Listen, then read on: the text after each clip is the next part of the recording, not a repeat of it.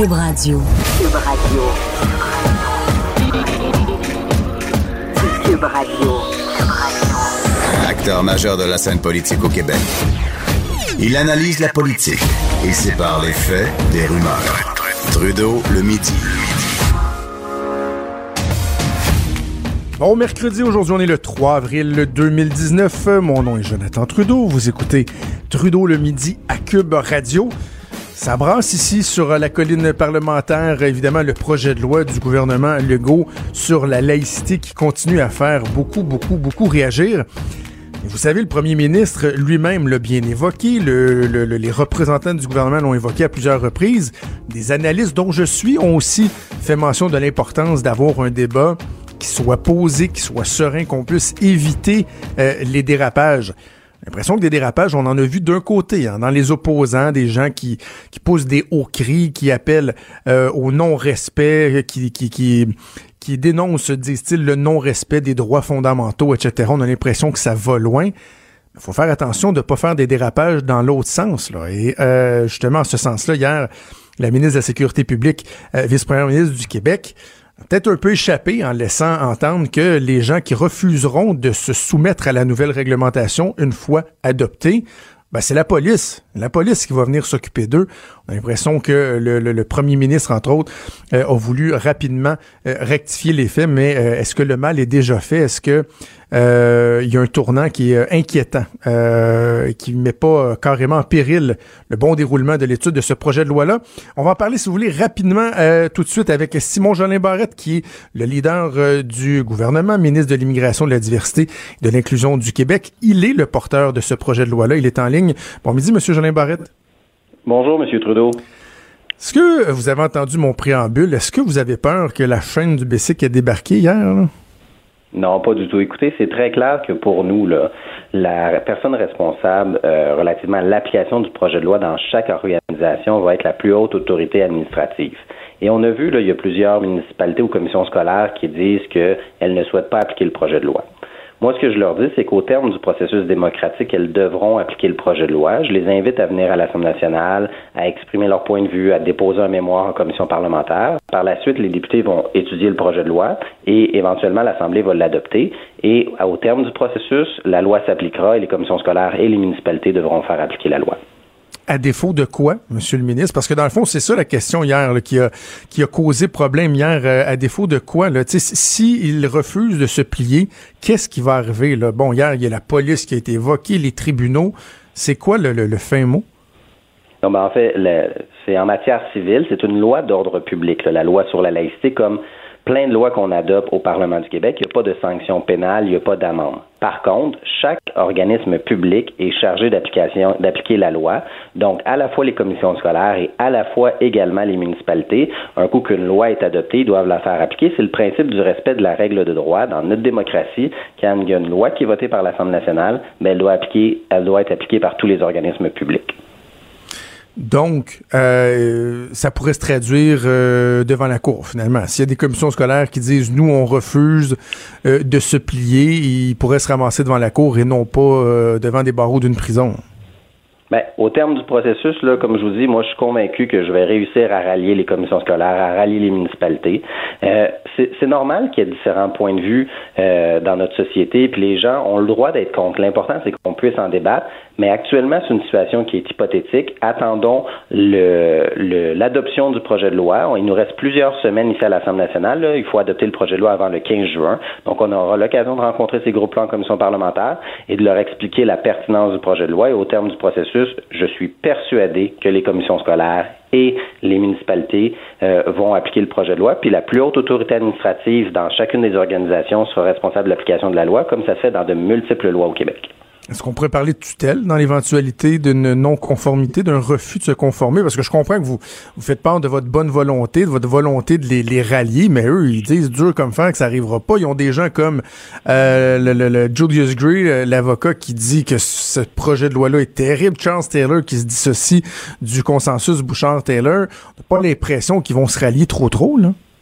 Ben, les gens ont droit à leur opinion. Par contre, je les invite à cheminer et on va faire le débat d'une façon qui est sereine, dans le respect. Ils vont pouvoir exprimer leur opinion, mais à la fin de la journée, lorsque l'Assemblée nationale adopte un projet de loi et le sanctionne, ben le projet de loi est applicable et les municipalités, les, euh, les commissions scolaires et l'ensemble des organisations publiques qui sont visées par le projet de loi relativement à l'interdiction du port de signes religieux par rapport à certaines personnes en situation d'autorité, les juges, les policiers, euh, les agents correctionnels, les gardiens de prison, les enseignants, les directeurs d'école, ben la loi s'appliquera et euh, même chose pour les services à visage découvert. Vous savez, nous, on a une loi qui va être applicable.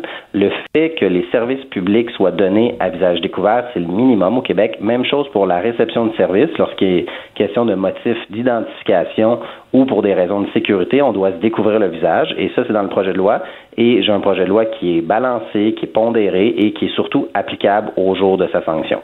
Êtes-vous ouvert à des modifications, Monsieur le ministre? Parce que, bon, il y a, plusieurs personnes qui font valoir euh, différents points de vue. Bon, il y a euh, les droits acquis. Certains disent, ben, quand on change d'emploi, on devrait conserver les droits acquis. Il y a le Parti québécois qui dit ça devrait s'élargir également aux éducatrices. Certains disent, ben, pourquoi ne pas avoir élargi aux écoles privées? Est-ce que vous êtes ouvert à certaines des modifications? Est-ce que vous reconnaissez que ce projet de loi-là peut être perfectible ou c'est clair dans votre tête que c'est ce, qui est sur la table là et qu'il n'y aura pas de changement? Ben, en fait, tous les euh, projets de loi sont euh, perfectibles, peu importe le gouvernement qui les présente, il y a toujours place à l'amélioration. Puis moi, je suis dans cette logique-là de collaboration avec les députés d'opposition. Écoutez, il y a des bonnes idées dans tous les partis. Cela étant dit, le gouvernement a fait ses choix relativement aux personnes qui allaient être visées par l'interdiction du port de signes religieux. C'est un projet de loi là, qui, assure un équilibre entre les droits collectifs et les droits individuels, mais je suis ouvert aux suggestions en commission parlementaire, à entendre les points de vue des autres groupes d'opposition. Puis euh, s'ils déposent des amendements, je vais les étudier avec rigueur. On va avoir des discussions, mais à ce jour, j'ai pas eu de, de suggestions d'amendement encore au projet de loi de façon formelle. Donc, on va tenir l'étude détaillée du projet de loi dans les prochaines semaines. Puis j'espère que les députés d'opposition également vont déposer des amendements, comme ça on pourra en discuter. Par exemple, sur les signes religieux non visibles, on se demande, bon, est-ce que vraiment on doit euh, inclure la notion de tout signe religieux ou pas s'en tenir uniquement aux signes qui sont visibles, non? Ben, en fait, vous savez, euh, moi, ce que je souhaite, là, c'est que pour pendant une certaine période limitée de temps, lorsque vous travaillez dans une fonction où les signes religieux sont interdits, vous n'avez pas le droit d'en porter. Là, on parle d'application de la loi. Vous vous souvenez, avec le Parti québécois, on était rendu à sortir le tape à mesurer pour savoir le caractère ostentatoire ou non d'un signe religieux. Moi, j'ai pas voulu embarquer là-dedans. Donc, la règle applicable, c'est lorsque vous êtes durant votre prestation de travail, vous ne portez pas de signe religieux si vous êtes un policier, un enseignant, un directeur d'école. Mais bien entendu, on n'ira pas vérifier en dessous des vêtements euh, des gens, savoir s'ils portent un signe religieux. La personne qui est chargée de l'application de la loi a fait preuve de discernement, à se faire de sa tête au niveau de l'application de la loi, mais on s'attend aussi à ce que les personnes qui sont visées par l'interdiction se conforment à la loi puis qui portent pas de signe religieux. OK. Donc, en, conclusion, là, euh, vous rassurez les gens, il n'y a pas personne qui va aller en prison parce qu'ils vont refuser de, de se conformer. Non, pas du tout. Et vous savez, euh, c'est une loi d'ordre public, elle sera applicable et tout le monde sait que pour certaines fonctions, on ne pourra pas porter de signes religieux. Même chose lorsqu'on se présente au comptoir pour recevoir des services. Si on doit s'identifier ou euh, pour euh, ou pour des motifs de sécurité, on va devoir se découvrir le visage. Les employés de l'État, les fonctionnaires de l'État, en toutes circonstances, ils doivent avoir le visage découvert, à moins que ce soit pour une exception. Exemple, un médecin qui fait une opération, ben mhm. c'est sûr qu'il va il va porter un masque. Même chose pour un soudeur qui, qui fait de la soudure, ben, il va avoir le droit de porter un masque. Euh, si vous avez un handicap euh, ou une blessure au visage, ben, il y a une exception par rapport à ça. C'est vraiment un projet de loi qui est logique, un projet de loi qui est pragmatique, qui est applicable, contrairement à ce qu'on a connu dans le passé où la loi, le projet de loi 62 des libéraux était inapplicable, puis la Cour l'a suspendu, et puis euh, le projet de loi du PQ qui allait trop loin. Le premier ministre, hier, euh, hier ce matin, plutôt euh, en chambre, il était à vos côtés, comme à l'habitude. Euh, il a évoqué assez clairement le baillon. Hein, si le projet de loi n'est pas adopté avant la date limite du 15 juin, on fait référence au baillon. Là. Donc, c'est vraiment, là, pour vous, c'est clair, net et précis que collaboration ou non des oppositions, le 15 juin, cette loi-là, elle sera adoptée. Mais nous, notre objectif, c'est de faire en sorte que oui, la loi soit adoptée pour le 15 juin. Et d'ici là, là, écoutez, j'ai déposé le projet de loi le 28 mars. Il nous reste deux mois et demi pour faire adopter la loi. Euh, je suis convaincu que les collègues de l'opposition peuvent me donner un coup de main là-dessus. Il, s'agit simplement de leur bonne foi. Écoutez, c'est possible à l'Assemblée nationale d'adopter une loi en une journée. Alors, je verrais pas pourquoi est-ce qu'on serait pas capable ensemble, sur un débat qui dure depuis 11 ans, de enfin euh, euh, adopter une loi qui rallie les Québécois et qui fait état d'un fort consensus. Mais vous serez prêt à utiliser le baillon si nécessaire? Moi, actuellement, M. Trudeau, là, je pense qu'on est capable de faire adopter la loi, toutes les parties ensemble à l'Assemblée nationale. On va tenir des consultations particulières, on va avoir une étude détaillée. On a en masse de temps pour euh, faire adopter la loi. Puis j'en appelle aux oppositions pour avoir leur collaboration, pour pas qu'il y ait un blocage. D'ailleurs, euh, j'entendais le député de la Pinière, Guetta Barrette, dire, ben écoutez, ils n'auront pas assez de temps. Mais ça, ça dépend uniquement du Parti libéral. Si le Parti libéral veut bloquer le projet de loi, c'est Québec solidaire qui ont dit qu'elle allait utiliser des barrages parlementaires, ils veulent pas collaborer, euh, ça leur appartient mais je pense pas que c'est ce que les Québécois souhaitent. Les Québécois souhaitent qu'on adopte la loi et qu'on puisse tourner la page sur euh, d'autres sujets. La laïcité, ça fait dix ans qu'on en parle. Le gouvernement du Québec, le gouvernement de la CAQ tient ses engagements et euh, il faudrait pas que les partis d'opposition euh, barrent la route au gouvernement sur ce dossier-là. Ça va être à suivre. Merci d'avoir pris le temps de nous parler, M. Jolin Barrette. C'est moi qui vous remercie. Une bonne journée à vous. Merci, Simon Jolin Barrette, ministre de l'Immigration, de la Diversité et de l'Inclusion du Québec. Cube Radio. Cube Radio. Autrement dit. Trudeau, le midi. Et on enchaîne immédiatement avec euh, Joe Ortona. Il est vice-président du comité exécutif de la commission scolaire English Montreal. Ils ont pas, mal été les premiers euh, la semaine dernière à dire qu'eux, euh, ils n'ont pas l'intention de se soumettre à cette loi-là ou de respecter la loi. On va en parler avec lui. Monsieur Ortona, bon midi. Bonjour. Euh, je viens tout juste donc de, m'entretenir avec le, ministre euh, Jolin Barrette. Lui euh, me dit et croit dur comme fer, M. Ortona, que vous allez finir par plier et vous conformer à la réglementation qui sera adoptée. Lui, il fait le pari qu'il va réussir à vous rallier. vous réagissez comment quand vous entendez ça? Moi, je pense que, ben, regardez, c'est son opinion, il a droit à son opinion. Euh, moi, je suis d'opinion que cette loi-là va être invalidée devant les tribunaux. Euh, donc, euh, on verra qui aura raison et qui aura tort. Il y a la clause dérogatoire. Eux vont dire qu'ils vont utiliser la clause dérogatoire pour déroger aux deux chartes, celle canadienne et celle québécoise, pour être padés, comme on dit en bon français, devant les tribunaux. Qu'est-ce qui vous fait croire que vous, vous serez capable de faire casser ça? Ben, regardez, je comprends très bien qu'ils peuvent utiliser la, clause non-obstant euh, pour, euh, pour, pour que la charte canadienne, la charte québécoise ne, euh, ne soit pas applicable à ce projet de loi. Mais la liberté de religion, et c'est ça qui est important, et c'est ça qu'il faut comprendre, et je, je, je, je, trouve ça choquant, surprenant que je ne sais pas qui a rédigé ce, ce projet de loi, mais la liberté de religion, M. Trudeau, ça n'existe pas depuis 1982 au Canada. Nous avons des principes de liberté de religion euh, qui ont fait casser certaines lois dans les années 50, durant les, années de Duplessis. La liberté de religion euh, est un principe, un droit fondamental qui euh, fait partie de notre Constitution de 1867, qui fait partie de l'Acte de Québec de, de 1774. Donc, donc c'est pas, c'est pas, c'est pas comme si la charte canadienne a créé la liberté de religion et euh, donc, euh, avec la clause non-obstant, mais il n'y a plus de liberté de religion, on, fait ce qu'on veut. Oui, mais, en même temps, pense... M. la, la, loi vient pas interdire euh, la liberté de religion. N'importe qui peut pratiquer la religion qu'il souhaite, autant chez lui que dans la rue, qui peut arborer le signe religieux qu'il veut. La loi dit juste, si vous êtes une personne en autorité et que vous travaillez pour l'État, pendant que vous donnez le service, pendant que vous travaillez pour l'État, on vous demande de ne pas arborer de signes. Et d'ailleurs, moi, je pense que ça devrait être de signes apparents. Je trouve ça un peu ridicule qu'on parle même de signes non apparents. Mais euh, donc, c'est pas la liberté de religion comme telle. C'est pas. Vous le présentez comme étant quelque chose de très général, comme si on venait interdire les religions. C'est pas ce qu'on fait, non? Ben, regardez, du moment où on commence à interdire aux gens de s'habiller d'une certaine façon, du moment où on dit aux gens qu'on on, on, ne leur permet pas de s'exprimer. Vous savez, la façon qu'on s'habille, là, c'est aussi, euh, ça pourrait être interprété comme une forme d'expression.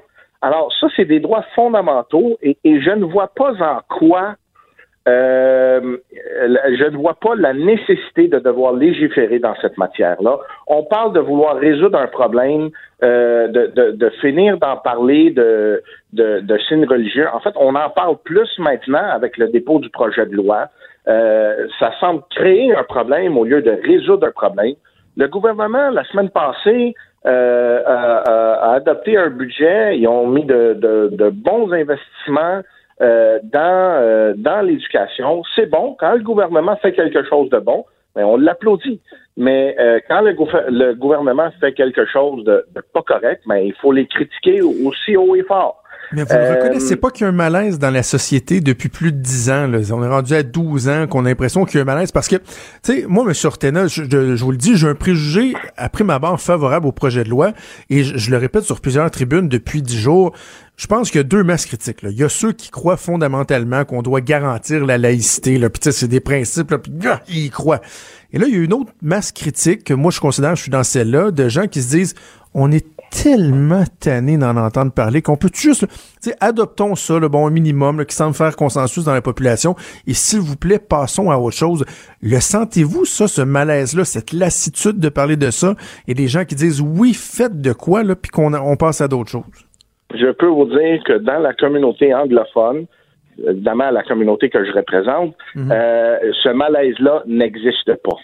Euh, le, malaise de voir un enseignant ou une enseignante euh, habillé d'une certaine façon, qui porte un kippa ou un hijab ou un turban, euh, ne leur dérange pas. Nous avons jamais reçu une plainte euh, par rapport d'un étudiant ou d'un parent sur le port de signes religieux d'un professeur. Et laissez-moi vous dire que je suis entièrement d'accord avec le principe de la séparation de l'Église et de l'État. Je, crois dans la laïcité de l'État.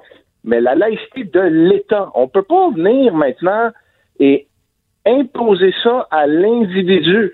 Et, je, ne vois pas en quoi un enseignant euh, qui porte un signe religieux, en quoi ça a un effet sur la qualité euh, de l'éducation que reçoit l'étudiant. Vous savez, euh, on a reçu les chiffres la semaine passée. Nous, à la commission scolaire English Montréal, nous avons un taux de diplomation de nos étudiants, un taux de 91% C'est le, taux le plus élevé de toutes les commissions scolaires publiques du Québec. C'est un taux de 1,5% de moins que nos écoles privées. Alors, qu'on vienne pas nous dire le, comment euh, enseigner nos enfants. Je pense qu'on le Non, mais, mais non, mais monsieur, monsieur en tout cas, moi c'est pas ça que je dis. Puis d'ailleurs, j'ai j'ai déjà écrit une chronique qui m'avait attiré. Euh, bien... a reçu. Quel message est-ce qu'on donne à nos étudiants Mais mais, mais monsieur non, mais attendez, non, on va y arriver, on va y arriver. Non, mais je veux juste vous dire, monsieur Ortena, moi j'ai déjà même écrit dans le journal une chronique qui disait est-ce que pour une fois on pourrait s'inspirer de ce que euh, la communauté anglophone fait autant au niveau de, de, de la participation dans la collectivité, la réussite Il euh, n'y a aucune gêne, je pense, en tant que, francophone, à se tourner vers vous et à dire Tabarouette, vous êtes bon, on devrait s'inspirer de vous. Maintenant, sur cette question-là, il reste que je comprends que la communauté anglophone m'en forme un tout. Là. Tu sais, moi, j'aime pas ça diviser, là, dire ben il y a les anglos, il y a les franco, et de façon générale, les gens ils disent euh, on veut garantir une neutralité. C'est pas de dire que les enseignants sont moins bons. Les gens veulent garantir cette neutralité-là. Ils ont soif de ça. Est-ce qu'on en est rendu là parce qu'on l'a laissé trop traîner et qu'on aurait pu régler ça il y a une décennie en fixant juste des balises, les accommodements et tout? Je pense que oui. Mais on a l'impression qu'on est rendu là. Ça, vous le reconnaissez pas? Regardez, pour moi, là, euh, un enseignant peut porter un signe religieux parce que c'est personnel et ça ne fait pas en sorte que l'enseignement, l'instruction que reçoit l'étudiant n'est pas neutre. Si on enseigne un cours de mathématiques, ben, le cours est de mathématiques. C'est pas parce que l'enseignant porte un signe religieux que ça devient un cours de religion. Euh, c'est le même principe dans euh, le cours d'histoire, le cours des arts, le, cours des sciences. c'est je crois dans la neutralité euh, et la laïcité de l'État. Je pense pas que la religion devrait être un cours euh, dans une école publique au Québec. Je suis entièrement d'accord avec ça. Et, je, je m'opposerai à ça. Peu importe le cours de religion qu'on veut enseigner, parce que l'État est laïque. Mais on parle ici de l'individu. et, je dois vous dire, nos étudiants ont parlé haut et fort aussi. Tant nos étudiants que nos enseignants et, leurs syndicats, mais nos étudiants aussi sont pas dérangés par ça. En fait, ils, trouvent euh, ils trouvent ce projet de loi injuste et euh, ils ont été là euh, ce matin en train de, en train de protester devant l'école avec tout le monde. OK, parlons-en des, des, critiques que vous évoquiez. Euh, moi, que que vous me dites que vous allez aller devant les tribunaux, que vous n'êtes pas d'accord, que vous voulez vous faire entendre, j'ai aucun problème avec ça. On a la chance de venir de, de, vivre dans une démocratie et tout le monde doit pouvoir se faire entendre et se faire entendre. Heureusement, il y a des mécanismes qui sont là. là. Il va y avoir une commission parlementaire pour l'étude du projet de loi. Vous avez parlé des tribunaux, parfait. Vous allez pouvoir essayer d'aller tester la loi du gouvernement devant les tribunaux. Là où je décroche, M. Ortena, c'est lorsqu'on pense, lorsqu'on parle de désobéissance civile. Vous parlez de l'exemple que vous voulez donner aux jeunes, les bonnes valeurs et tout, valeurs de tolérance. Mais en même temps, c'est quoi l'exemple qu'on donne en disant, ben, quand le gouvernement euh, passe une loi, si vous n'êtes pas d'accord, il n'y a pas de problème, respectez-la pas? C'est pas ça qu'on dit. C'est pas ça qu'on dit de façon générale. Là tout le monde a le droit de ne pas être d'accord avec une loi, mais ce qu'on dit, c'est pas vous n'êtes pas d'accord, donc vous respectez pas la loi. Mais quand une loi est injuste, je pense que pour nous, c'est important de donner l'exemple, de dire que c'est injuste et, et, de prendre la position qu'on euh, qu'on a prise. Euh, je ne vois pas en quoi nous donnons le mauvais exemple. En fait, les étudiants sont d'accord avec nous et, ils parlent aussi haut et fort contre ce projet de loi. Euh, oui, mais c'est de la désobéissance civile? Et vous trouvez pas que c'est un mauvais exemple? Moi, mon, jeune est dans la deuxième année. Un exemple, et, ouais. et, je ne comprends pas pourquoi vous êtes si scandalisé que ça. Nous avons plein de lois je suis très, calme, fédérales et provinciales euh, ici. Et euh, ben, la loi est appliquée des fois d'une certaine façon. Euh, et il y a un, un, pouvoir discrétionnaire de la personne euh, qui applique la loi. Regardez, nous avons des limites de vitesse dans nos rues de 50 km à l'heure, mais le gouvernement provincial, il va jamais dire au maire, vous devez appliquer la loi, vous devez interdire à tout le monde qui circule à 51 km à l'heure, vous devez les arrêter et leur émettre des constats. Pourquoi qu'ils viennent nous dire ça à nous? Laissez-nous gérer nos commissions scolaires. On a le droit d'exister. Nous sommes indépendants. On, on, on, congère ça comme il faut. Puis s'il n'y en a pas de problème, ben pourquoi venir nous dire qu'il faut imposer une loi qui, selon nous, crée un problème au lieu d'en résoudre un. Parce que je dois vous dire que nous n'avons jamais reçu de plainte euh, sur la, façon dont sont habillés nos enseignants dans nos, dans nos écoles. Jamais, jamais, jamais. Ben oui, mais là, le gouvernement ne peut pas commencer à passer des lois comme ça puis dire, ben, l'application, ce sera au bon valoir. Tu sais, l'alcool au volant, là, nous autres, on pense que c'est criminel, mais si vous, dans votre municipalité, le corps de police, il dit, hein, monsieur, monsieur Tremblay, il chauffe après une caisse, après une caisse de 24, mais il est capable de rouler de on va, on va le laisser conduire, il n'y en a pas de problème. Vous donnez, vous donnez un mauvais exemple. Ben, je trouve l'exemple de la vitesse des rues n'était pas très très bon non plus, M. Sortenel. non, vous donnez un mauvais exemple parce que vous parlez d'une loi, euh, une loi criminelle. Et ça, ben, là, ce que la vice-première ministre a dit hier, je pense que c'est la première fois que euh, qu'un représentant ou une représentante du gouvernement a parlé honnêtement par, rapport à ce ah non, elle a échappé. Ce qu'on essaie de dire, non, non, ce qu'elle essaie, ce qu'on essaie de faire là, ce qu'on essaie de faire là, c'est de criminaliser la façon dont sont habillés les gens dans, qui travaillent dans le, système d'éducation. Et ça, là, on n'a pas le droit de faire ça. Le gouvernement provincial n'a pas le droit de faire ça. demandé, j'ai posé la question au ministre. Il n'y a pas personne qui va sortir de là avec des menottes. Euh, ben tout le monde en convient. La, vice-première ministre, elle s'est gourée hier. Elle a commis une méchante boulette. Ils sont en rattrapage depuis ce temps-là. Ça vous donne des munitions. J'en conviens. Je l'ai dit. Je l'ai écrit dans le journal le matin. Mais on va se dire la vraie, la vraie affaire. Là. Il n'y a pas personne qui dit que la police va débarquer finalement. Là.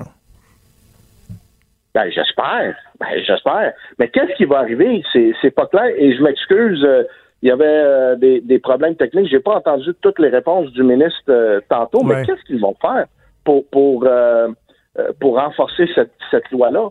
C'est, c'est, parce que si vous si vous le donnez à la commission scolaire, vous donnez cette responsabilité-là, mais ben là, c'est à la commission scolaire de, de, juger selon le gros bon sens et, et selon sa discrétion de comment appliquer la loi. Je, je, vous ai entendu dire en entrevue ce matin à l'ICN que vous savez pas comment vous allez faire pour appliquer cette loi-là. J'ai un petit peu de difficulté parce que en même temps, bon, euh, prenons euh, dans, dans, les écoles, les commissions scolaires doivent avoir un certain code de conduite. si un enseignant entre en boisson, s'il fait du harcèlement, s'il fait de l'insubordination, vous dites pas, ben là, comment je vais me gouverner? Ben, vous gouverner, ben non, il y a des mesures disciplinaires, ça peut aller jusqu'au renvoi, à la suspension. Vous appliquez le règlement. Je vois pas en quoi ce serait différent si vous avez la, volonté de le faire. Là? Ben, regardez, euh, c'est la position qu'on a prise. Euh, et, même à ça, oui, il y a un code de conduite des, pour, les enseignants qui, euh, vous, avez, vous avez donné des exemples, mais c'est à nous de gérer comment on, va, on va l'appliquer c'est pas c'est pas le gouvernement qui vient nous dire euh, si l'enseignant arrive en retard de cinq minutes, c'est une suspension d'un jour. S'il arrive en retard de 20 minutes, c'est une suspension d'une semaine. C'est pas comme ça que ça fonctionne. C'est nous qui le faisons. Puis tant qu'il n'y a pas de problème, il n'y a pas de plainte, il n'y a rien. Et, euh, pourquoi le gouvernement doit intervenir? en, fait, ce que le gouvernement veut nous dire, c'est euh, ils, ils, veulent, ils, ils, nous feront pas confiance. Si nous on dit il n'y a pas de plainte, il n'y a rien, tout est beau, ils vont faire quoi? Ils vont envoyer des inspecteurs pour vérifier comment sont habillés les enseignants? C'est vraiment pas clair leur affaire. C'est vraiment pas clair la façon que ça va fonctionner. Veux dire, il, il, il nous. Il y a une loi de respect soyons... tu t'es dehors. C'est pas compliqué, là. Ça me semble c'est pas compliqué. Il y a un règlement. Et, là, faisons abstraction qu'on peut être d'accord sur le fond ou pas, qu'il y a un règlement. Quand il y a un règlement qui existe, tu le respectes ou tu le respectes pas. T'es à l'emploi ou t'es dehors. C'est pas ça, c'est pas compliqué. OK. Non? Je, peux, ouais, ben, je, peux comprendre ça, mais la loi, des fois, elle est appliquée d'une certaine façon, comme des fois, elle n'est pas appliquée. Regardez, euh, avant, avant la légalisation de la marijuana, là, on peut s'entendre bien que quand il y avait un concert euh, euh, au, au, Centre Bell, tu sais, on, on mettait pas en état d'arrestation tout le monde qui fumait de, de, de la marijuana.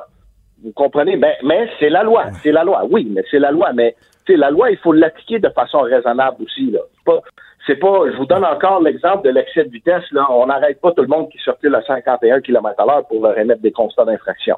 Il faut utiliser une certaine logique euh, et, celui qui applique la loi a un pouvoir discrétionnaire. Un policier, là, il peut voir quelqu'un passer un, un arrêt, lui émettre un constat, l'autre, il passe l'arrêt, mais il passe l'arrêt il n'a pas fait un arrêt parfait, mais il a passé l'arrêt à. Ouais, mais là, on mélange, on mélange des il, il donne une chance, puis il n'émet pas de constat. Ce policier-là, il vient. Il ne sera pas congédié. Okay. Hey, on va pas mettre la on...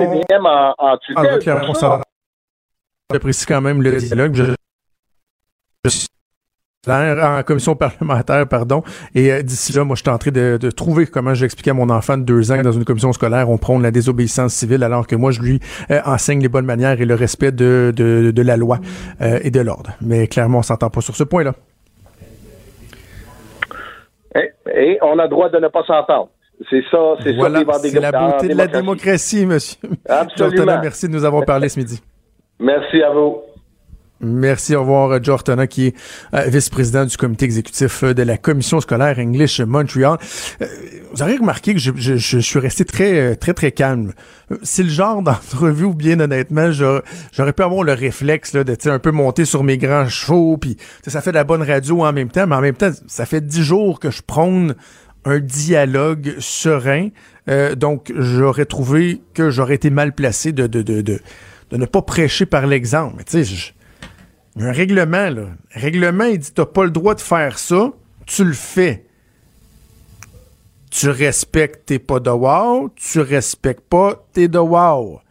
sais, on n'est pas dans l'interprétation du wow, mais là, il est à 51 km/h, je vais-tu le tolérer ou je donne un ticket ou euh, ça sent le pot dans un show. Je trouve les exemples était, euh, était un peu boiteux. Bref, euh, je conclus en disant on n'a pas fini d'entendre parler, premièrement, et surtout, ça me fait de la peine de le dire parce que je la trouve excellente depuis le début, mais quel dommage Geneviève Guilbeault a causé euh, hier alors que le gouvernement, on avait l'impression qu'il qu'il était quand même dans la mesure du possible, en, en, contrôle de son message. On a vraiment, vraiment l'impression que ça déraille. Trudeau, le midi. Pour nous rejoindre en studio. Studio à commercial cube.radio. Appelez ou textez. 187 Cube Radio. 1877 827 2346. Dénouement important hier après-midi dans toute l'affaire Jody Wilson-Raybould, l'affaire SNC-Lavalin. Euh, le premier ministre Justin Trudeau qui a décidé qu'il en avait assez là, de, les, des agissements euh, des deux députés récalcitrantes, donc Jody Wilson-Raybould et Jane Philpott, qui ont été expulsés du caucus libéral. Est-ce que ça aura pour effet de calmer la grogne, de passer, de permettre au gouvernement de passer à autre chose. On va en discuter avec le ministre de l'Infrastructure et des collectivités, M. François-Philippe Champagne, qui est en ligne. Bon midi, M. Champagne. Merci, M. Trudeau. Grand plaisir d'être avec vous ce midi. Êtes-vous soulagé? Question toute simple pour débuter. Pas vraiment. Vous savez, c'est toujours malheureux de voir des coéquipières qui, euh, qui doivent quitter. Euh, je pense, moi, qu'elles sont exclues elles-mêmes de par leurs agissements mais certainement, c'est de voir des coéquipières comme ça qui, ont contribué à l'équipe, qui étaient avec nous pendant longtemps, euh, de devoir quitter, ben c'est malheureux, mais vous comprendrez, nous, on doit continuer notre travail, on doit laisser le commissaire à l'éthique, lui, faire son travail. Et euh, on doit continuer de gouverner parce que c'est ça que les gens nous demandent euh, lorsqu'ils nous envoient évidemment au Parlement Ottawa. Qu'est-ce qui a été la goutte qui a fait déborder le vase? Est-ce qu'on comprend que c'est la publication de, de l'audio, de l'enregistrement hein, de, de, la conversation entre Mme Wilson-Raybould et M. Wernick? Ça a été ça, dans le fond? Vous comprendrez que moi, euh, je l'ai dit publiquement, vous savez, j'ai 48 ans, je suis avocat, j'ai déjà conduit des enquêtes en, matière d'éthique et j'ai jamais enregistré personne. Alors, c'est sûr qu'il vient un moment donné où on doit se poser des questions sur les motifs. Je pense que c'est des questions légitimes que les auditeurs, les auditrices peuvent se poser. Et vous savez, il y a un moment pour démontrer euh, notre désaccord. Il y a un moment pour, comme euh, mes collègues ont décidé de le faire, de démissionner. Il y a un moment aussi pour euh, dire la vérité. Mais il y a un moment où quand tout ça, ça continue de s'accumuler, il y a des gens qui se posent des questions sur les motifs. Et vous savez, un caucus, c'est comme une équipe de, de, hockey ou une équipe de sport. C'est que quand on fait partie d'une équipe, ben, on sait que euh, il y a des gestes qui se posent où là, la confiance vient d'être minée.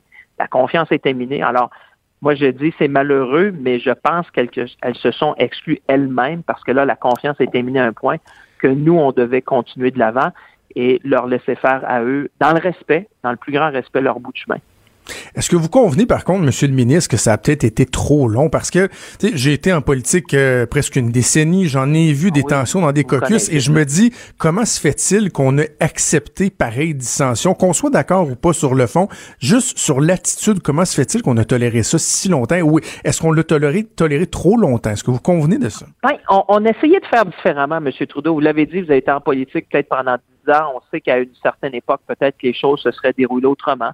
Je pense que le premier ministre a fait preuve de beaucoup de respect, de, beaucoup de, patience en essayant plutôt que de confronter, de réunir, de rassembler, d'écouter. Euh, c'est une nouvelle façon de faire. Euh, il y en a qui critiqueront peut-être le, temps que ça a pris, mais moi, je pense que ça en valait la peine. C'est des collègues qui étaient hautement estimés au sein euh, du, cabinet. Euh, il y a une différence d'opinion. Évidemment, un cabinet, c'est différent d'un milieu de travail. C'est-à-dire que dans un milieu de travail normal, si vous avez un désaccord avec des collègues ou avec votre patron, ben, la, vie continue. Par contre, au niveau d'un cabinet, comme il y a la solidarité ministérielle, mhm. ben, on doit être d'accord avec les décisions qui sont prises et on doit être capable de les défendre. Si on n'est plus capable de le faire, malheureusement, euh, la seule chose à faire, c'est de démissionner. C'est ce qu'elles ont fait. Euh, mais je pense que de donner la chance à, à l'écoute, de donner la chance à dire, écoutez, est-ce qu'il n'y a pas moyen, avec les mesures qui ont été annoncées, de dire, on a entendu le message, on comprend, les gens vous ont entendu, y a-t-il moyen de travailler, de continuer de travailler ensemble? Et quand ça, c'est plus possible, ben là, vous arrivez à la fin où il y a un bris de confiance qui est tellement important que euh, je pense qu'à ce moment-là, euh, il n'y avait pas d'autre option que de quitter le caucus euh, libéral pour nous permettre à nous de continuer de faire notre travail. Dans un instant, je vais vous permettre de parler de la suite des choses parce que je pense que c'est c'est c'est c'est normal de le faire. Mais avant ça, il y a un truc qui me chicote. C'est l'importance qu'on accorde à l'audio. Bon, je vous ai entendu le dire hier, vous l'avez répété, vous, vous avez jamais enregistré quelqu'un. On convient tous assez facilement qu'au niveau de l'éthique, au niveau des valeurs, euh, c'est assez ordinaire. T'sais, ça donne pas le goût de travailler en équipe avec Jody Wilson-Raybould. Par contre, je trouve surtout qu'on entre collègues, si vous me permettez. Oui. T'sais, entre collègues, M. Trudeau, c'est que là, vous parlez entre ministres, puis bon, le greffier du conseil privé, pour les gens qui nous écoutent, il faut comprendre, il n'est pas ministre, mais il assiste Mhm. aux réunions du, du cabinet. Il est membre du conseil privé Mhm. lui aussi. Vous savez, c'est quasiment un collègue. Alors, c'est sûr que quand on en arrive là, moi je dis quand il y a un désaccord entre collègues, habituellement on en parle, on en parle à son supérieur immédiat ou on en parle à des collègues. Mais moi, tout ce que je dis, c'est que moi, j'ai pas vu souvent dans ma vie des gens qui étaient en désaccord qui commencent à s'enregistrer.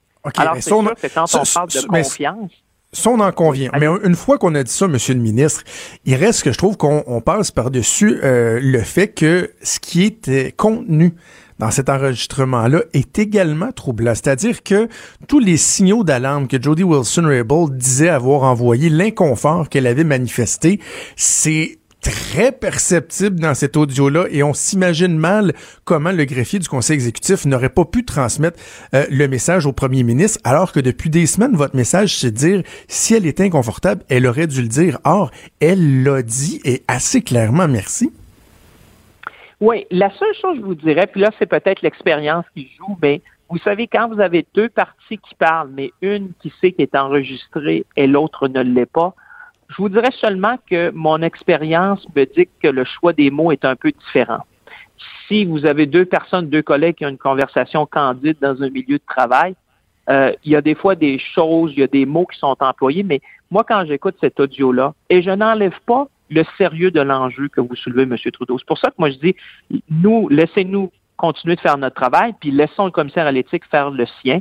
C'est un officier indépendant du Parlement, impartial, parce qu'on sait que là-dedans, la dernière chose qu'on veut, c'est de la partisanerie. Ce que les gens veulent, c'est d'avoir des faits.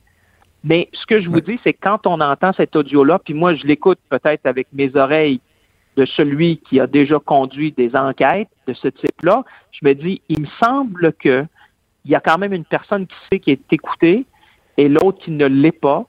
Euh, et il me semble le choix des mots est assez précis. Alors, je ne sais pas si euh, cette même discussion-là, si les deux parties savaient, par exemple, qu'elles étaient enregistrées, auraient choisi les mêmes mots pour peut-être à un moment donné euh, envoyer le même message. Vous voyez ce que je veux dire? Quand, quand il y a des gens qui sont. Quand il y en a une des deux personnes qui est enregistrée, évidemment, le choix des mots euh, pour l'une devient euh, essentiel. Pour l'autre, ben, c'est peut-être candide parce que c'est quand même entre collègues. Et moi, je dis, écoutez, à la fin, euh, laissons, les choses aller dans le sens, le commissaire à l'éthique va continuer de faire son travail, le comité de la justice va continuer de faire son travail. Euh, on a entendu beaucoup de témoins, mais vous vous rappelez dans tout ça, moi, je, sais, genre, je prends un peu de recul des fois, je me dis, écoutez, qu'est-ce qui est ressorti de ça? Madame Wilson-Raybould a admis dans son témoignage que le premier ministre avait jamais rien dit d'illégal ou posé des, des gestes qui pouvaient être illégaux, illégaux plutôt, euh, que à, à tout moment, ses conseillers savaient qu'il y avait une ligne à ne pas franchir. Il y avait une ligne qui était là dans le sable qu'il fallait pas franchir. Que finalement, ce qu'on a entendu de M. Bott, il disait, écoutez, euh, le premier ministre avait toujours ces emplois-là en tête. Puis finalement, ce qu'on demandait, c'était d'avoir une deuxième opinion. Parce que quand il y a des milliers d'emplois en jeu, euh, ça vaut peut-être la peine de se poser la question plus d'une fois. Il me semble que ça ressemble à quelque chose d'assez raisonnable. OK. Moi, je- Euh, il nous reste, il nous, regarde il nous ces reste faits-là. quelques secondes à peine, Monsieur Champagne. Oui. La suite des choses, l'accord de réparation, est-ce que c'est encore possible pour vous? Est-ce que Ben, votre collègue Lametti doit, doit, doit y songer? Canada. Non, mais c'est parce qu'il faut avoir les faits puis la preuve. Moi, je n'ai pas accès à ça. Alors, ça sera à lui, évidemment, à déterminer sur la base des faits et de la preuve. Moi, ce que je dis, on doit euh, amener en justice ceux qui ont commis des crimes. Euh, on doit euh, faire payer une amende salée à la compagnie. Euh, on doit être capable de réformer cette compagnie-là pour que ça ne se reproduise jamais. Mais on doit aussi éviter de pénaliser des gens qui n'ont rien à voir là-dedans. C'est-à-dire des, des gens qui sont, à, sont des retraités, des- nouveaux employés et, des gens qui sont, par exemple, des fournisseurs.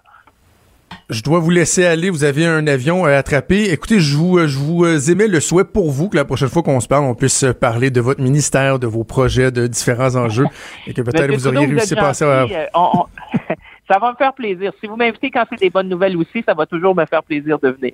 Merci de vous être prêté au jeu. C'est toujours un plaisir. Trudeau, le sexe symbole de la politique. Ah, c'est Jonathan, pas Justin. Trudeau, le midi. Cube Radio. On va terminer l'émission aujourd'hui avec mon ami Denis Angers, parler Ben d'histoire. Et là, j'allais dire, on va s'éloigner des histoires là, de religion, de laïcité. Mais en fait, non. On va se mettre le nez carrément dedans en parlant de notre histoire. Tiens, la relation euh, qu'on a eue au travers des années au Québec, au Canada, avec les religions. Et quelles histoires au pluriel, hein? Ça commence assez tôt, euh, Jonathan. Euh, à l'époque, les premiers qui sont venus ici, 16e siècle, on dit, bon, il y a Cartier qui est venu, et il y a Robertval qui est venu pas longtemps après. Ce que les gens ne savent pas, c'est que Cartier, qui venait du Nord, Saint-Malo, était un bon catholique, mais Robertval, qui venait du Sud, était un bon protestant. Déjà, à cette époque-là, il y a des tensions, malgré que, sous la gouverne du roi de France, qui s'appelait François Ier, euh, ils ont réussi à s'entendre relativement. Donc, euh, la France va être déchirée par les guerres de religion pendant 50 ans. Ça va expliquer qu'il y a personne qui va venir ici avant Champlain. Champlain, dont on a appris l'année passée qu'il était né protestant. Hein? C'était Samuel de Champlain. Or, les gens ne le savent peut-être pas, mais quand vous regardez à l'époque, les prénoms. Si vous avez un prénom du Nouveau Testament, Ouais. comme Denis ou Michel ou Paul ou Pierre, vous êtes catholique. Si vous avez un prénom de l'Ancien Testament, comme Samuel, Elzéar, Isaac, Isaïe, vous étiez plutôt protestant. C'est assez curieux. Jonathan devait probablement être plus protestant que catholique à Mais euh, l'époque. attends, je, je te pose une question bien Ouais. naïve. Là. La différence fondamentale entre les catholiques et les protestants, c'est la reconnaissance de, de l'Église. dans Le rôle fond, du de- pape. le rôle du Essentiellement, pape, c'est la, grande, Parce que le même Dieu. On a le même, on a le même Dieu, on a le même Messie, on a le même Jésus-Christ, on a à peu près les mêmes sacrements. Mais la grande différence au 16e siècle, c'est que l'Église, à ce moment-là, catholique, elle est corrompue. Il y a des papes qui sont des corrompus. Il y a Borgia, dans ce Alexandre VI Borgia, qui avait deux enfants, quand même, c'était pas rien. Il était le papa de Lucrèce Borgia, surnommée l'empoisonneuse. Ben Donc, oui, euh, une série que j'ai beaucoup, beaucoup Ouais, aimée d'ailleurs. La Euh, Corriveau de la Renaissance, un peu. Et il y avait un fils qui s'appelait César Borgia, Borgia, qui était un chef de guerre. Ensuite, il y avait un pape qui s'appelait Paul V, euh, qui était lui aussi corrompu jusqu'au trognon. et un autre qui s'appelait Jules II. Et Jules II, lui, euh, c'était le spécialiste de la vente des indulgences. Donc, il vous vendait la rémission des péchés Ah oui. moyennant argent. Et avec ça, il se gâtait. Et il gâtait aussi un de ses, euh, comment dire, son architecte favori qui s'appelle Michel-Ange quand même. Et à Jules II, on doit la chapelle Sixtine. Quand même, c'est pas mauvais. À cause de ça, il y a eu la césure entre les protestants et les catholiques, il y a eu les guerres de religion, et on a vécu ça ici d'une certaine manière. La Nouvelle-France, à l'époque de Champlain, elle est largement ouverte par des protestants. Champlain, il est né protestant, il va se convertir, il va finir catholique à tel point que le jour de sa mort, le 25 décembre 1635, on voit dans son testament qu'il a légué sa fortune, qui est modeste, à la Sainte Vierge. Quand même. Hein, il était un peu très catholique. Euh, il était l'employé d'un gars qui s'appelait Pierre Dugas de Mont, qui était le grand financier de la Nouvelle-France. On dit que c'est lui qui l'a fondé parce que c'est lui qui a mis les fonds. Lui était protestant, il venait de La Rochelle, une ville protestante. Donc, catholiques et protestants, début Nouvelle-France, vont cohabiter quand même pas si mal. Le roi de France, Louis XIV, va décider que ça marche plus, il va chasser les protestants. Et lors de la révocation de l'édit de Nantes, tout ce qui est protestant ici va être euh, expulsé. Et ça va faire le, comment dire, ça va faire la fortune notamment de la Grande-Bretagne, des Pays-Bas, de la Prusse, où les Français protestants qui sont de bons travailleurs. D'ailleurs, ils vont aller à Genève, ils vont créer une assez jolie industrie de la, de la montre là-bas. Ça va affaiblir en Nouvelle-France. Premier épisode. Deuxième épisode, l'arrivée des Juifs. Les Juifs sont pas euh, acceptés en Nouvelle-France. Euh, le roi de France Louis XIV et. Louis XV. Et, euh, ça fait changement, c'est sûr.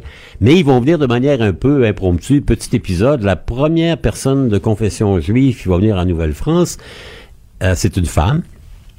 Elle, s'appelle Esther Brando. C'est un drôle de, c'est un drôle, c'est une drôle d'histoire. Elle se fait passer pour un garçon, comme un mousse sur un bateau, et elle arrive à Nouvelle-France en 1738. Et là, on apprend qu'elle est juive. On dit, ben oui, les colonies, c'est pas pour les juifs. On fait quoi? On va la convertir, on va tenter. Et finalement, après deux ans, on décide de le renvoyer en France euh, à l'invitation et défrayé par le roi de France qui s'appelle à l'époque Louis XV. Donc, premier épisode.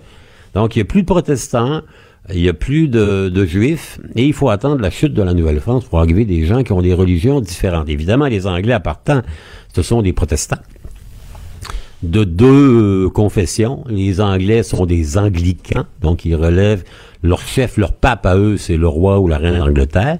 Les Écossais sont des presbytériens, donc des, des protestants encore plus sévères que les anglicans. Ils vont s'installer ici et il y aura euh, à l'époque une grande, euh, un grand débat sur qu'est-ce qu'on fait avec les catholiques. Hein, les 70 000 Canadiens, Français, catholiques qui sont là, on fait quoi avec eux? Donc, on va leur imposer par la proclamation royale ce qu'on a appelé le serment du test.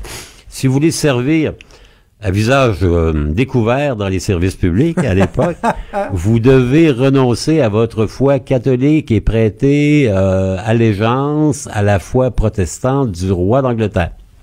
À, à 70 000 à cette époque-là, la, la- la proportion par rapport à la population, C'est c'est- 95 des gens qui sont des francophones catholiques dans la vallée du Saint-Laurent. Après la chute de la Nouvelle-France, euh, on va créer ce qu'on appelle la Pro- Province of Québec, la province de Québec.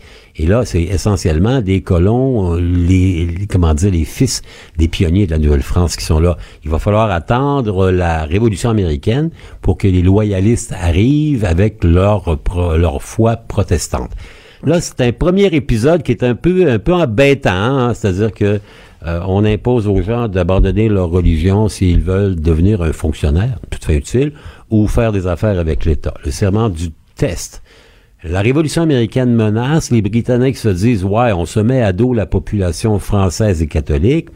Ils vont revenir sur l'imposition du serment du test et à compter de l'acte de Québec en 1774, on va pouvoir, nous, les catholiques euh, francophones, à la fois parler notre langue et pratiquer notre religion. Ce qui est quand même un geste assez libéral, parce qu'à l'époque, il y avait un principe qui remontait, à- on parlait tantôt des mauvais papes, de la réforme protestante. On avait développé un principe qui s'appelait et là, je sors mon latin. Imaginez là, les auditeurs qui avaient fait du latin au cours classique. Souvenez-vous de ça. Cuius regio, eius religio. Ainsi va le roi, ainsi va la religion. C'est-à-dire que si vous étiez dans un État où le souverain était catholique, forcément vous étiez catholique. Si vous étiez dans un État où le souverain était protestant, forcément vous étiez protestant. Il fallait se soumettre. Il fallait prendre la religion du prince. Et euh, ce principe-là avait fait en sorte que les Britanniques ont dit, bah, ben, Cuius Regio et Religio, on fait ça en Nouvelle-France. Ça n'a pas marché parce qu'eux voulaient se concilier les bonnes grâces des Canadiens français catholiques avec la menace de la Révolution américaine. Mais pour les autres, il n'y a pas de place. Pour les Juifs, il n'y a pas de place. Les musulmans, il n'y a pas de place. Pour les Sikhs, les hindous, les taoïstes, les bouddhistes, il n'y a pas de place. Ils n'existent pas. Et on va leur euh, refuser le droit d'occuper des fonctions publiques pendant très longtemps. Exemple, 1811. Le seigneur de Trois-Rivières s'appelle Aaron Hart. Il est juif, il est le seigneur de Trois-Rivières. Grande famille, la famille Hart. Les magasins Hart, Ben on oui, les ben connaît. oui. C'est eux, ça. Aaron Ezekiel Hart, commerçant juif qui s'installe dans la région des Trois-Rivières et qui devient seigneur. Il se fait élire à l'Assemblée du Bas-Canada et on ne lui permet pas de siéger parce qu'il dit, moi, je vais signer, je vais jurer sur l'Ancien Testament et pas sur le Nouveau. Donc, on dit, ah, pas de Nouveau Testament, pas de Bible actuelle, tu sièges pas. Il va être, il va avoir une deuxième élection, il est à nouveau élu, et là encore, il peut pas siéger. Il va falloir que quelqu'un d'assez exceptionnel dans notre histoire, qui s'appelle Louis-Joseph Papineau, la tête à Papineau, Ah hein, euh, en 1831, il est le chef du Parti patriote et il va édicter 25 ans avant Westminster la liberté religieuse complète pour tout le monde. C'est-à-dire qu'à partir de ce moment-là, les citoyens qui vivent ici, qui payent des taxes, qui ont des propriétés, ils peuvent voter, ils peuvent être élus. 1831, une grande réforme qui va faire que vous soyez catholique, protestant, presbytérien, anglican, juif, musulman, n'importe quoi, vous avez le même statut. On est là à l'avant-garde de l'avant-garde au niveau des droits civiques. C'est assez remarquable que Papineau et le parti qu'on appelait à l'époque le parti canadien, hein, les patriotes de 1837-38 ont été les premiers à tendre la main. Lorsqu'on dit, ouais, les Québécois, depuis longtemps, des gens fermés, là, c'est 25 ans avant tout le monde. On ouvre nos portes et on ouvre nos, nos fonctions électives à n'importe qui. Il y a quand même un paradoxe qui est intéressant. Euh, et là, donc, de savoir que c'est Papineau qui qui était à l'avant-garde de tout le monde. l'ouverture. Exact. 25 ans avant les Britanniques, qui étaient pourtant à l'époque les plus libéraux. Donc la, relation entre la religion et l'État ici a toujours été un peu euh, compliquée. Il faut dire que dès le moment, à l'époque, il y avait des catholiques, des protestants, puis on l'a évoqué tantôt, Jonathan, on partageait le même Dieu, le même Jésus-Christ, les mêmes sacrements, baptême, mariage, mhm. Eucharistie, trucs comme ça. La messe et les dix commandements des anglicans, c'est pas très, très différent euh, des mêmes pratiques chez les catholiques. Ça va se compliquer un peu lorsque les gens vont avec des pratiques religieuses complètement différentes. Euh, exemple. Premier recensement du Canada, 1867, la création du Canada. Premier recensement, 1871. Essentiellement, vous avez des protestants, des catholiques, un petit peu de juifs, mais pas de à peu près pas de musulmans. Vous savez combien il y avait de musulmans dans le recensement de 1871? Et donnez-moi la réponse parce que je vous ai posé la question plus tôt. une douzaine. Il était 13. Je pensais quelques milliers, là. Non, Jésus et ses douze apôtres, il était 13 seulement. Aujourd'hui, il y en a plus d'un million. Il ne devait pas se sentir euh, nombreux. Hein? Non, non, il était complètement différent. Il n'y avait pas de mosquée. Et je pense pas qu'à l'époque, il y avait des controverses sur les accommodements raisonnables ni sur les services à visage découvert. Évidemment, les musulmans vont arriver beaucoup après les années 60, 1960, avec l'ouverture des politiques d'immigration canadiennes qui étaient très restrictives. On n'acceptait personne. On n'acceptait pas des personnes de race asiatique. On a, on a, repoussé longtemps euh, les travailleurs chinois. On les aimait bien pour construire les, euh, les, voies ferrées, mais une fois que c'était fini, on les renvoyait chez eux. Même chose avec les Japonais. Durant la Deuxième Guerre mondiale, on les a détenus, on les a privés de leur propriété. Pire encore, jusqu'en 1900, jusqu'après la Deuxième Guerre mondiale, les Juifs sont systématiquement, comment dire, boycottés. On n'accepte pas à McGill ou à l'Université de Toronto des élèves de confession juive. Ils sont considérés des gens différents. Et en 1937, un épisode assez triste, il y a un bateau qui s'appelle le Saint-Louis qui part d'Europe avec près de 700 passagers juifs qui veulent fuir l'Allemagne nazie et ils vont se traîner de port en port et on va leur refuser l'entrée, que ce soit aux États-Unis, à Cuba ou au Canada. Et sur les 700 qui sont à bord, plus de la moitié vont mourir. Donc, il y a toujours une relation entre l'État et la religion ici. Et les grands débats que l'on vit ces jours-ci nous font rappeler que c'est pas d'hier, qu'on traite de religion et de fermeture ici et ailleurs. Et quand même, quand même, on se rend compte qu'on est pas mal plus ouvert qu'on l'a euh, qu'on l'a déjà été. Exactement. Cube Radio.